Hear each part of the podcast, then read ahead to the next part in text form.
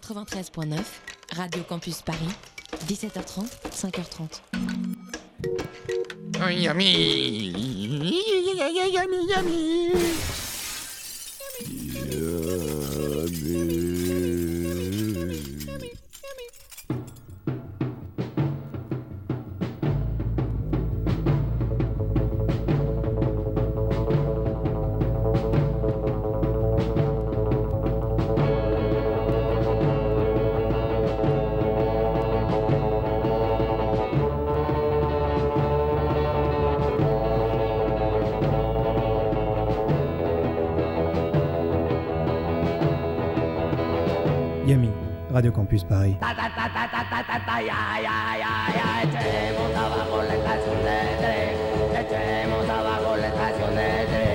Et bonsoir à tous et bonsoir à toutes et bienvenue dans Yumi, l'émission de la déglingue du 93.9. Je suis comme d'habitude avec Boris.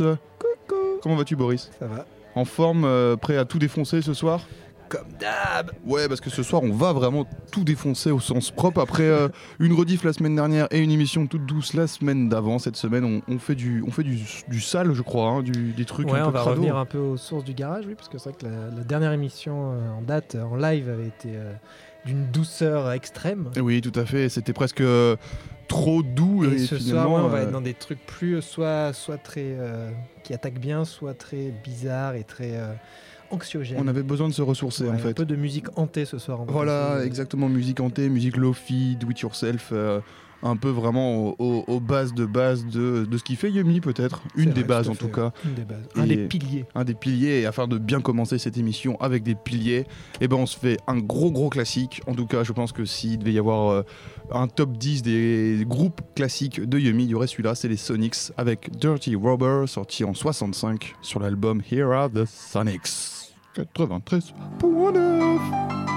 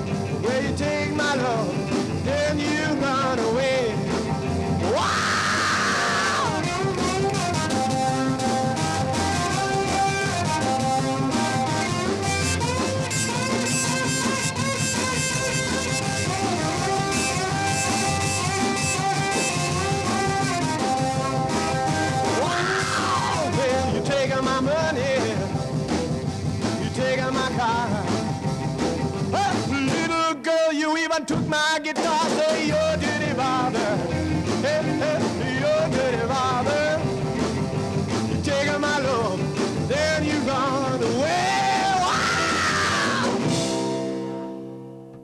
Les Sonics euh, dans Yummy avec Dirty Rubber, grand, grand classique du rock garage. Et, euh, et je m'étais dit ce soir que j'allais vous passer du, truc sans vraiment avoir euh, fouillé. On va, on va passer du, classique, en tout cas pour ce qui est du Yummy, puisqu'on va, on va passer pas mal de, gros garages, pas forcément très connus, mais enfin pas très connus du, monde mainstream si on veut, mais quand même, quand tu es aficionados, gar- aficionados garage, t'écoutes ce genre de choses. passé par là un moment ou un autre. Voilà, c'est ça. Et alors, je vais en profiter pour faire en même temps une espèce de chronologie. Euh, bon, c'est très bref, on va pas non plus plonger dans le détail. On est vraiment là pour écouter du gros garage sans trop se prendre la tête. Euh, du coup, après. pas le principe du garage Ouais, je crois, ouais, je crois. Après, après les Sonics, on va balancer. Sociologie du garage ce soir. Mais je crois que si- je crois qu'il y, a- des bouquins. hein. Il y a Oui, non, le mais mot il reste là d'ailleurs qui a fait un, un- Ouais, ouais. qui a édité il y a pas ouais. longtemps un bouquin sur le garage. Et je me demande s'ils font pas Non, des, des mais- études un peu comme ça, Ouais, genre. euh, Après, je me moque pas de ça, ça c'est sûrement super intéressant. hein. Ouais, ouais, ouais, J'aime bien euh, quand même. Bah non, je suis d'accord, mais. Il y a euh, des- tenants et des aboutissants, comme on dit dans le Bah, milieu. c'est des jeunes, euh, c'est des jeunes qui avaient envie de s'éclater la gueule et, euh, qui se sont dit vas-y on y va quoi. Et c'est ce qu'ont fait les Mummies par exemple. Euh, Les Mummies alors ils ont été formés en Californie et eux sont à la base du revival 80 90 surtout puisque le groupe a été formé fin des années 80 et donc ils écoutaient j'imagine euh, les Sonics. Et, euh, eux c'est vraiment le groupe fondamentalement garage parce qu'ils sont vraiment très lofi et en plus euh, qui détestait tout ce qui était numérique. euh, ils avaient pas du tout envie de faire du CD, même si à, à la fin de leur carrière ils en ont sorti, mais à la base c'était vraiment vinyle à 100%. Pour dire à quel point euh, les Mummies c'est vraiment la base du garage, ça serait, d'après la rumeur, le seul groupe de garage que Billy Childish apprécie. Pour dire, un Childish c'est un peu le, le- le versant louride du, du rock garage, c'est quand il dit qu'il aime bien, tu. Bon, tu te fais pipi dessus, en gros, hein, globalement, t'en peux plus, quoi. Et, euh, et donc, on va écouter un morceau des Mummies. Premier album sorti en 92 ou 90. Il s'appelait Never Been Caught. C'est sorti chez Telstar Records. Et on écoute euh, le morceau Stronger Than Dirt, assez classique du, du groupe euh, aux bandelettes, puisqu'ils étaient déguisés en momies sur scène. Yummy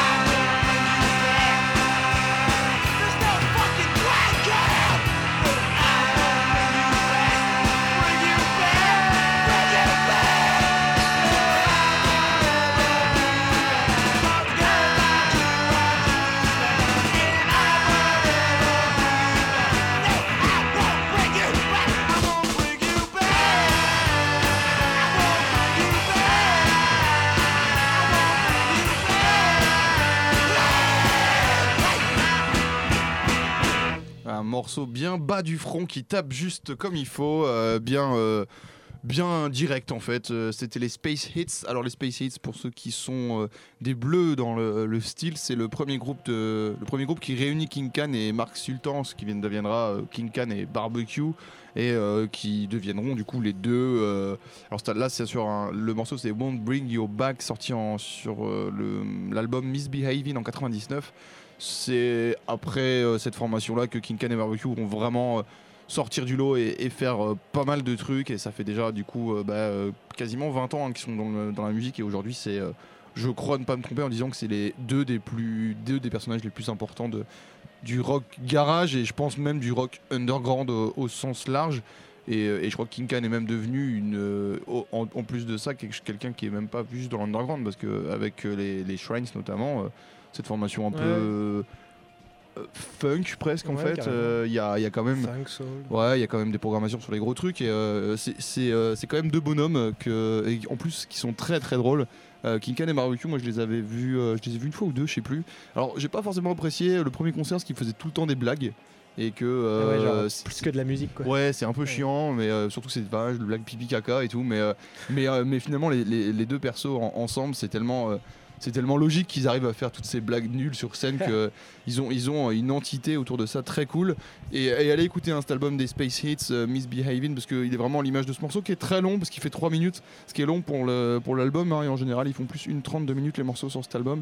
Et, euh, et ils sont euh, très très efficaces. L'album est très stylé. C'est d'ailleurs en écoutant cet album, réécoutant cet album, je me suis dit tiens, dans Yumi, ça fait un moment qu'on n'a pas juste balancé des gros sons de garage sans, pas, Ouais, sans vrai. réflexion quelle qu'elle soit. On, on va en passer d'autres en fur et à mesure de l'émission, mais on va, on va se calmer un peu quand même. Pas déconner, la grosse entrée Ouais. en matière, 14 minutes. qu'on- Se calmer, oui et non. euh. Disons qu'on va un peu changer de.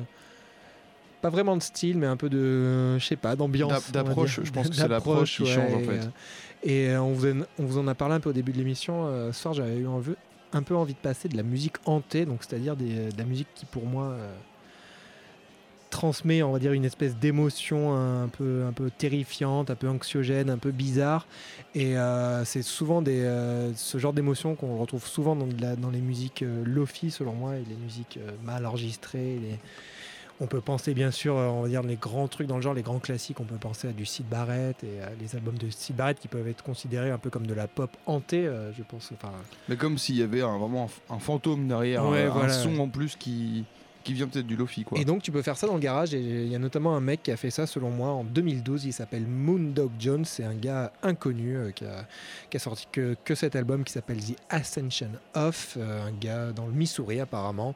Et ce disque est euh, un espèce de disque garage punk mais avec, je sais pas, je sais pas ce qu'il a mis dedans mais il y a un truc vraiment assez terrifiant et assez prenant et...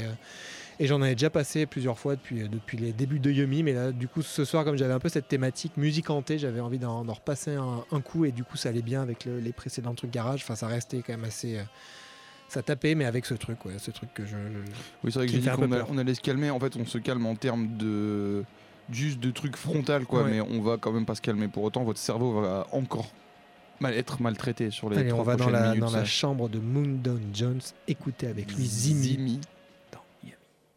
Dans Yumi. Thank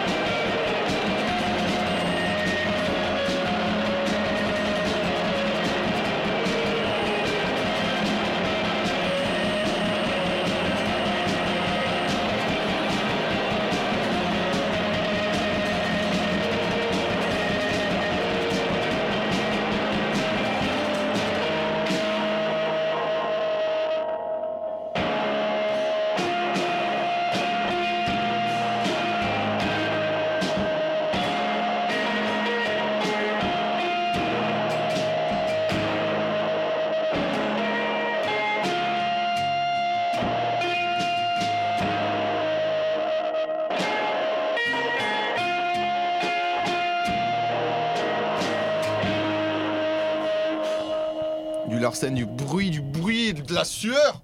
The Only Douche. Douce. Je sais pas comment on prononce. Douche. Douche, je crois que c'est douche. C'est euh, c'est les, les, les poires à lavement, non C'est pas ça?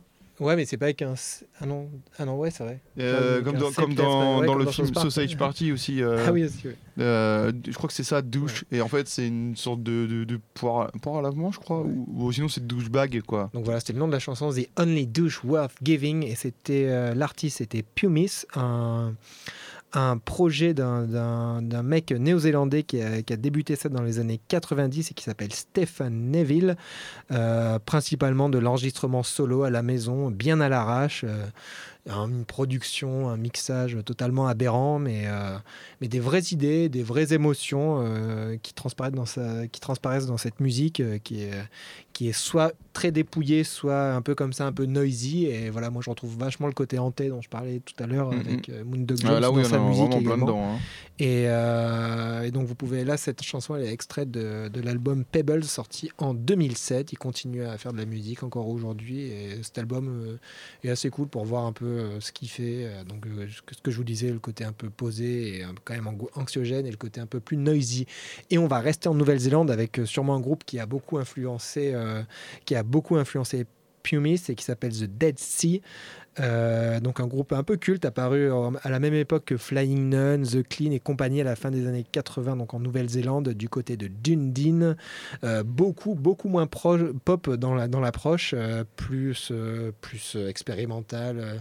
Euh, au début il y avait un fond, on va dire un fond lointain de country et de trucs un peu pop, mais c'était bien déjà noyé dans des expérimentations noisy. Euh, C'est un groupe adulé par Thurston Moore donc euh, ça vous euh, Ça pose un peu le truc. euh, L'aspect hanté, j'imagine. euh, Ils auront et d'ailleurs ce côté en décalage avec la scène même underground néo-zélandaise feront qu'ils auront très peu de, de, su- de succès là-bas ou même ils seront très peu suivis. Ils, ont, ils seront surtout suivis euh, en Amérique du Nord et aux États-Unis où ils sortiront pas mal de leurs disques pendant les années 90, notamment sur le label de Philadelphie Steel Breeze. Leur musique euh, au fur et à mesure euh, des, années 90 deviendra de plus en plus noise, violente, expérimentale. Mais ici, on va écouter un extrait de, d'un LP qui s'appelle USA Kills qui a été publié à leur début en 1989, où ils avaient, euh, on va dire, encore un vague euh, côté pop, même si c'était très lointain, comme je l'ai dit au début, euh, mais où on sent déjà tout ce, tout ce côté anxiogène et, euh, et prenant qui est, qui est dans cette musique. Et moi, j'aime beaucoup ce groupe, The Dead Sea. Et à noter que dans cette, que dans cette, on va pas l'écouter, mais que dans cette LP USA Kills, il y a une, une reprise de T-Rex de Children of Revolution qui est totalement improbable et, et assez géniale, qui vaut le Et détour. vous allez à l'écouter chez vous après l'émission. Mais donc nous, on reste dans la, dans la musique bien hantée avec Now I Fall the Dead Sea dans Yummy. 93.9 Radio Campus Paris.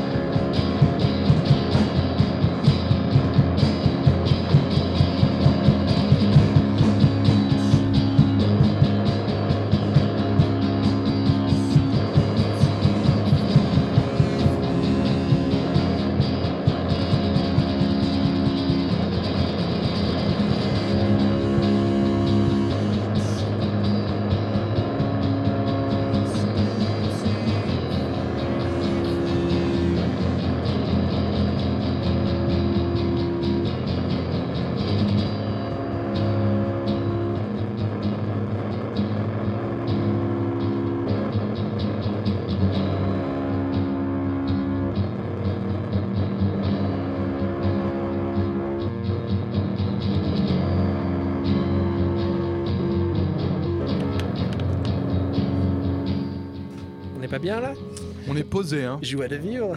on, est, on est posé. euh, oui, c'est ça, c'est le côté anté-badant dont tu me parlais euh, quand tu m'avais annoncé les groupes. Parce que c'est vrai qu'on le voit pas forcément dans les trucs avant, mais là, euh, on- c'est vraiment badant, quoi. C'est. euh, Après, voilà, euh, on, on passe souvent des trucs assez sombres dans Yumi et, Et c'est pas le pire. et c'est pas le pire. On va donc. Restez jusqu'à. Ce qu'on va faire, c'est qu'on on va se remotiver d'un coup. Là, il reste encore 30 minutes. Alors, on va y aller. On va revenir sur un truc un peu garage. Et, euh, et en fait, on va, après avoir passé les Mummies, après avoir passé les Sonics et, euh, et les Space Hits, on, on arrive dans les années 2000. Et il y a un groupe euh, Re- qui. renouveau garage. Ouais, il y a, il y a le re- renouveau garage, tout, tout à fait. Donc, euh, Années 80, années le, ouais, c'est donc 90. les Yummies. Les, Ouais, re, re, re, re. Bah, en fait, il y en a beaucoup de revival garage. Après, t'as des mecs comme Childish qui sont jamais arrêtés depuis les années 70. hein. Mais euh, même si le garage à la base c'est vraiment les Oui, 60 bien et que du coup, ouais, malgré ça, Childish c'est quand même un, un du revival. Euh, donc on a les mummies. Après, on va voir. Bah voilà, je vous ai annoncé, on, je vous avais dit, il y avait les Space Hits, et donc King Can et Barbecue et derrière, et ben on a tous les petits nouveaux euh, qui le sont plus maintenant parce que ça y est en fait. Ah, euh, qui sont des tauliers presque. Ouais, qui sont maintenant les tauliers en fait, parce que ça fait euh, plus de 10 ans qu'ils sont là, ça y est, et, et ça fait de nous aussi des vieux, Boris. Finalement, on arrive à se dire que euh, ces mecs-là qu'on avait découverts au tout début commencent vraiment à être très connus. Alors, euh, bah, mm, on va écouter euh, pour commencer un, groupe qui euh, n'a pas sorti d'album depuis un moment, de par les projets de, chacun de ces musiciens en parallèle. Je pense que c'est pas pour autant fini. C'est The Feeling of Love. Feeling of Love, c'est vraiment un peu un, des premiers groupes qui, a été attaché à Yumi, parce que c'est un des groupes qu'on a interviewé au tout début, qu'on était allé rencontrer, ils étaient aux résidences aux mains d'œuvre et tout. Et c'est un- un groupe que j'aime vraiment beaucoup. En tout cas, musicalement, c'est vraiment stylé ce qu'ils ont pu proposer sur les deux derniers albums, les trois derniers que j'ai vraiment, vraiment usé. Et puis tout ce qu'il y a autour de la Triple Alliance, euh, euh, c'est c'est vraiment, vraiment stylé. Et, euh, et le dernier album en date, donc c'est 2013. Ouais, ils sont un peu entre par- en parenthèse. Ouais, mais il y a voilà, il y a ce projet Marietta. Marietta, ouais, marche bien. euh, les, je crois que les, les, les, les deux autres Zikos, euh, ils ont des, beaucoup de projets aussi. euh, Il y en a qui sont dans Crash Normal et je vois, je que- bon, voilà, Crash Normal n'a jamais arrêté de tourner même quand Feeling of Love faisait des trucs, mais euh, ils sont occupés. Je pense que euh, voilà, le dernier album sorti en 2013, euh, c'était euh, ah, ça y est, j'ai oublié le nom de Ouais, cet album, euh, quelque chose Grave. Je pourrais pas t'aider. ouais. Je vois très bien la pochette et tout. Euh, Ouais, ouais, ouais. Euh, Bon, on va retrouver dans les propriétés du morceau qu'on va écouter, c'est Girl, Your Mother is Your Best Friend. C'est euh, euh, Reward Your Grace. Oui, ça, c'est hein, ça, Reward Your. Grace. Euh, et c'est un. Your Grave ou Grace Reward ça, le, trou, désolé pour, euh, pour ceux qui sont méga fans de ce groupe. On l'est, on l'est, hein, ça arrive des, des, des oublis comme ça, surtout quand vous êtes en direct, sachez-le. Et, euh, et donc, ouais, Feeling of Love, on attend, on aimerait bien voir un, un nouvel album. Vraiment, moi j'ai. Euh, cet album là et même celui d'avant et euh, c'est- trop bien Feeling of Love quoi. Et il y a vraiment un truc où eux ils font pas que du revival garage il y a autre chose en plus. Ouais, bah, il y a quelque chose. Et je pense qu'en France on n'a pas beaucoup de groupes qui font vraiment des choses équivalentes à ce qui va se passer outre-Atlantique. Et même euh, dans d'autres pays du monde au, au Japon aussi où, où il se passe quelques, quelques Ouais. trucs. Et, euh, et, et Feeling of Love fait vraiment euh, office de euh, porte-drapeau je pense même s'ils n'ont pas forcément envie je- voilà je leur Ouais, de toute façon, dans, Je leur donne une dans étiquette tous que- ces trucs qui est de pas re- cool. ouais, dans tous ces trucs de revival, ceux qui se démarquent le plus, euh, à chaque fois ceux qui sont le plus originaux par rapport Ouais, au revival en et, lui-même. et quoi. là où il y a aussi une qualité de, Ouais, voilà. de, de composition, quoi. Et c'est le cas pour les Feeling of Love. Et donc c'est avec plaisir qu'on passe, euh, qu'on repasse un, un morceau des Feeling of Love. Alors, je sais pas, a peut-être déjà passé ce morceau-là, je l'aime beaucoup, euh, mais Je pense euh, pas. je crois pas qu'on ait passé ce morceau-là. Je pense que c'était plus euh, quand c'est sorti, c'était Julie Cruz Ouais. qui était le, le single. Et, euh, et on s'écoute ça tout de suite et on se fait plaisir.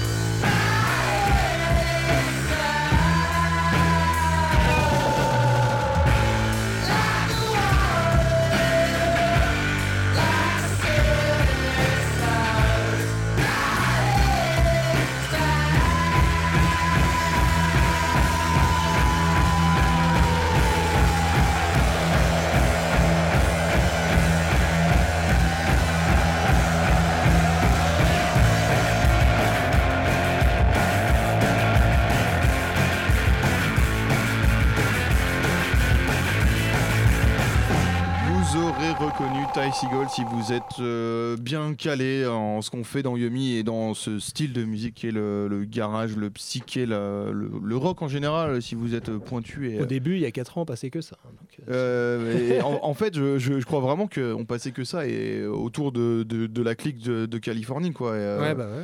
et, et on en- on n'en parle plus du tout euh, parce que pourtant, il, bon, on en avait parlé quand il est sorti un truc avec les Mugglers, mais euh, Emotional Mugglers, c'est ça?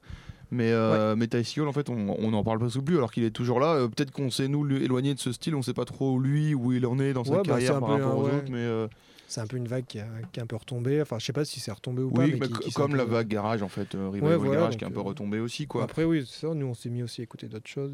C'est normal aussi, je pense. Faut pas. Ouais, ouais, pas bah euh, surtout que On n'a jamais été des puristes dans un genre ou quoi. on Non, non, non, tout, ouais, donc, ouais, ouais. Puis euh, finalement, enfin, même quand j'écoute euh, les albums, de, si on écoute du début à la fin, il y a pas mal de choses qui sont des, des redites peut-être un peu. Et, et cet album-là, finalement, il est intéressant parce que c'est après, euh, il sort d'abord deux albums, Lemon et euh, l'autre c'est Melted, bien garage, bien lofi, bien crado. Ouais. Moi, moi, je l'ai découvert à avec ça, avec Lemons notamment. Et avant, il y avait eu des sorties. Alors, il y a un truc, c'est pas vraiment un album, c'est plus un. Enfin, c'est le format 33 tours, mais c'est plus un truc avec euh, un peu des morceaux comme ça jetés, avec euh, Pretty Baby, Ugly notamment, qui est, très connu hein, de Ty pour les, les gros gros fans hardcore. Et, euh, et en fait, après ça, il, il nous pose cet album, la Goodbye Bread, en, en 2011 chez Drag City. Et, euh, et là, en fait, c'est avec cet album-là, je pense, avec Goodbye Bread, qu'on a les, tous les aspects de, de ce que va être la carrière de Ty Ouais, parce qu'il y a un côté très mélodique, il y a du psyché, mais en même temps, tu as des morceaux qui sont toujours garage, plus produits, mais toujours euh, avec des effets. On va toujours avoir là, par exemple, un effet assez fuzz sur ce morceau-là. Ouais. Euh, moins, beaucoup moins d'écho sur la voix quand même. Par contre, Aussi, sur ouais. cet album-là, il assume un peu plus sa voix. Et, et je crois que si on doit prendre un moment du recul sur la carrière de Ty Segall et qu'on dans 10 ans s'y penche, cet album-là sera, sera Ouais. important à, à prendre en compte. Et euh, en plus, il est vraiment excellent cet album. Moi, je trouve vraiment très très bon. Ah hein. ouais. Cette pochette avec ce chien là, enfin. C'est euh, c'est c'est vraiment un très grand album de très très grand album de, de musique au sens euh, général je pense et euh, et il faut y aller il faut aller écouter ce truc là il sort un album là cette année euh, c'est d'ailleurs sorti non? C'est sorti Ouais, il est sorti. Il est sorti on en parlera peut-être à l'occasion euh, Faut qu'on l'écoute d'abord. J'avoue moi, je l'ai pas écouté. Voilà, moi j'ai écouté quelques morceaux, j'avoue qu'on n'a pas encore. Voilà, euh, pour dire à quel point on, on écoute pas mal de choses et on regarde des trucs aussi. Et figurez-vous qu'hier j'étais euh, devant un film bien sympathique qui s'appelle euh, War Dogs avec, euh, avec Jonas, Jonas Hill, le fantastique. Le, le, le- moi j'aime beaucoup cet acteur et Super euh, grave. ouais ouais super grave et puis il y a Miles Taylor aussi qui est dans ce film c'est un film de Todd Phillips alors Todd Phillips c'est un mec qui a fait Starsky et Hutch qui a fait les Very Bad Trip 1 2 et 3 et Road Trip aussi. Road Trip est un film des années 2000 avec euh, Stifler. Qui, euh, enfin, en gros, le mec d'American Pie, je sais pas comment s'appelle cet acteur, donc euh, Oui, Stifler oui. qui joue dedans, et un Ouais. truc à road trip à, à- à l'américaine, euh, type American Pie. Et, et du coup, voilà, enfin Todd Phillips, il vaut ce qu'il vaut. Moi, j'aime bien ses films. Et donc là, c'est War Dog, c'est pas mal du tout. Ces deux mecs, ils ont une vingtaine d'années, ils vivent à Miami et ils profitent du. C'est le moment de la guerre en, en Irak aux États-Unis. Il y a un truc en gros où les, euh, les, les entreprises, qu'elles soient les micro-entreprises, peuvent gérer des contrats et vendre des armes à l'armée américaine. Euh, ça a été ouvert par George Bush euh, voilà, pour pas éviter le monopole ou un truc comme ça. Il l'explique dans le film, mais je vais pas aller rentrer dans les détails non plus. Enfin bref, du coup, ils, vont monter une entreprise pour vendre des armes à l'armée américaine. Et euh, ils se font pas mal de fric. Et puis à un moment, il y a une espèce de grosse offre euh, qui décroche un contrat de 300 millions de dollars. Et, et puis bah, forcément, ça part un petit peu en cacahuète avec des, des aspects assez. Il y a, y a de l'illégalité, euh, il y a de les Albanais à un moment et tout. Enfin, voilà, c'est c'est marrant parce qu'au départ, je pensais que ce serait un film comique, Jonas Hill et tout. C'est marrant, il y a des côtés assez marrants, mais c'est bien traité. Le sujet est assez sérieux et surtout, il y a une BO qui est énorme vraiment le, le film euh, et en- il y a des musiques c'est entrecoupé de musique mais trop bien tout le long.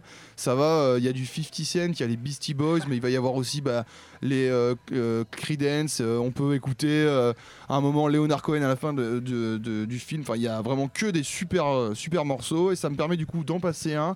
Un morceau que je voulais passer depuis un moment et euh, j'avais pas eu l'occasion de, de le diffuser c'est You Keep Me Hanging On du groupe Vanilla Fudge c'est un groupe de psyché des années 60 formé à New York en 67 euh, avec une, euh, une histoire assez classique. Euh, ils ont fait des albums, ils ont splitté, ils sont revenus, ils ont refait des albums. Il y a eu un line-up qui a changé. Enfin voilà. Ils ont pris de la drogue à un moment Et à un moment, ils ont pris pas mal de drogue aussi, ouais. Et leur premier album, alors les trois premiers albums sont hyper intéressants. Le premier est sorti en 67 et on y trouve donc ce morceau, une reprise de reprise de reprise, puisque c'est un album qui ne contient que des reprises.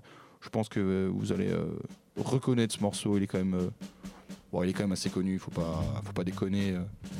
Vanilla Fudge, You Keep Me Hanging On. Yummy. Set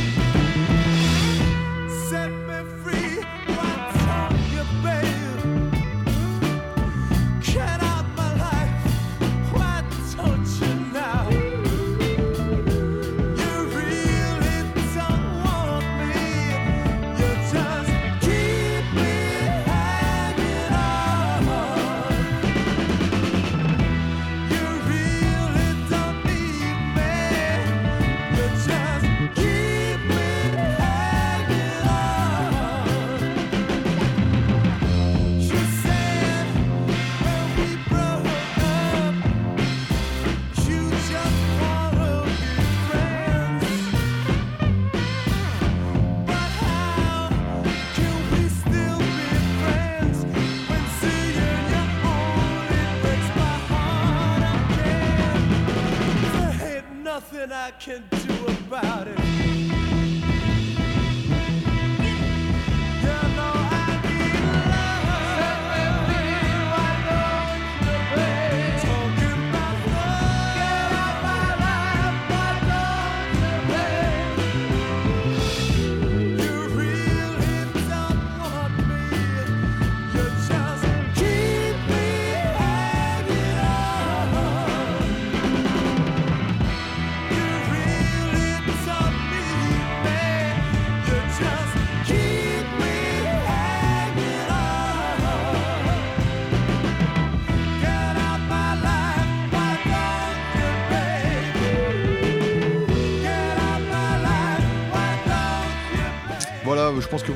ce morceau. Euh, allez donc regarder War Dogs et euh, écoutez cette, euh, cette BO fantastique.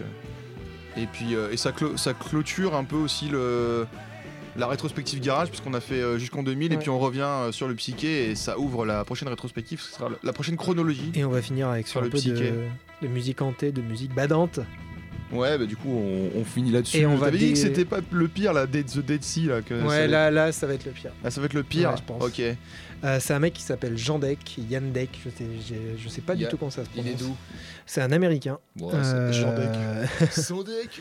Et on va écouter un extrait de son premier album qui est sorti en 1978 qui s'appelle Ready for the House. C'est un truc qui, qui, dès la pochette, euh, on se dit qu'on a affaire à un truc de pas très clair. C'est une, des pochettes les plus bizarres. Enfin, elle est à la fois euh, totalement banale et totalement bizarre. C'est euh, c'est une photo argentique d'un intérieur, mais je sais pas, il y a les couleurs et l'ambiance qui, qui sont ultra glauques.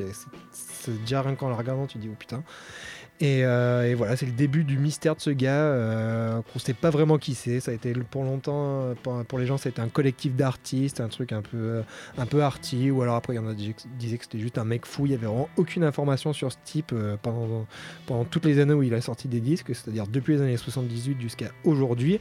Il, y avait juste le seul contact qu'il avait, c'était une adresse postale dans le Texas, à Houston, de son label Corewood Indu- Industry, chez laquelle on pouvait envoyer de l'argent et des lettres pour commander ses disques. Et euh, jusqu'au un jour, euh, dans les années 2000, en 2004, il, a, il est juste sorti, il a fait un concert en Écosse, et on s'est rendu compte que c'était juste un mec normal, qu'on n'avait rien à foutre de, de tout le cirque médiatique, et qui avait pas envie de spécialement vendre sa musique ou de faire, euh, de faire tout ça, et il était juste là, et il a fait 90 quand, entre 1978 et maintenant, Waouh. donc un peu, un peu Vénère. productif quoi. Le en fait. C'est évidemment du, du lofi totalement radical. Il y a un côté blues, on va dire, euh, dans sa musique, mais qui est vraiment dégénéré. C'est que des- de la guitare désaccordée, des textes hyper flippants, hyper anxiogènes. C'est en fait c'est aussi inaudible que totalement fascinant. C'est c'est assez incroyable. Et, euh, et voilà, enfin, faut en fait, vraiment. il a fait 90 que juste parce qu'il s'est pas suicidé en fait. Les autres d'habitude se suicident c'est quoi ça. dans ce genre de Mais donc, ouais, c'est juste un mec qui s'en bat les couilles en fait. c'est euh, euh, cool qu'il en reste. C'est génial. cool et, on va, reste. et on va écouter ce- ce- le premier morceau de son album de 1978 qui s'appelle Naked in the Afternoon, Yumi, Radio Campus Paris. 93.9. I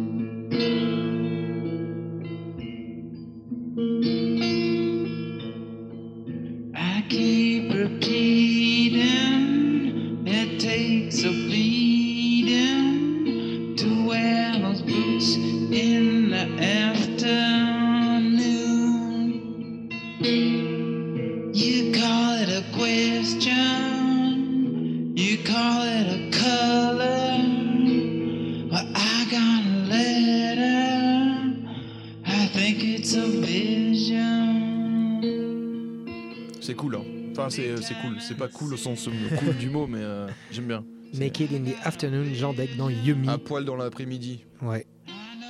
Allez découvrir ce gars, ça, ça vaut le coup si vous avez le courage et J-A-N-D-E-K. la foi. Comment on fait pour le découvrir, euh, pour écouter des sons? Il y a Ouais, il des... y, a- il y a quand même des sons que genre sur YouTube, il y a énormément de sons de lui et tout. et après, vous pouvez aller sur son site, de, lui commander un CD parce que son Ouais. site est toujours actif et genre Ouais.